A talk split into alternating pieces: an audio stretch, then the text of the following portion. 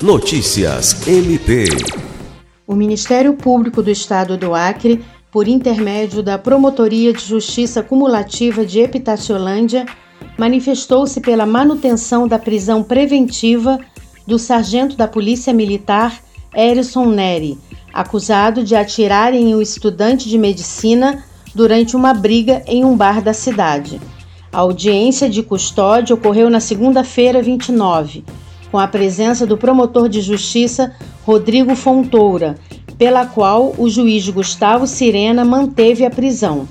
O Ministério Público aguarda a conclusão das investigações para fazer a análise do inquérito a ser produzido pela Polícia Civil, o qual corre em sigilo.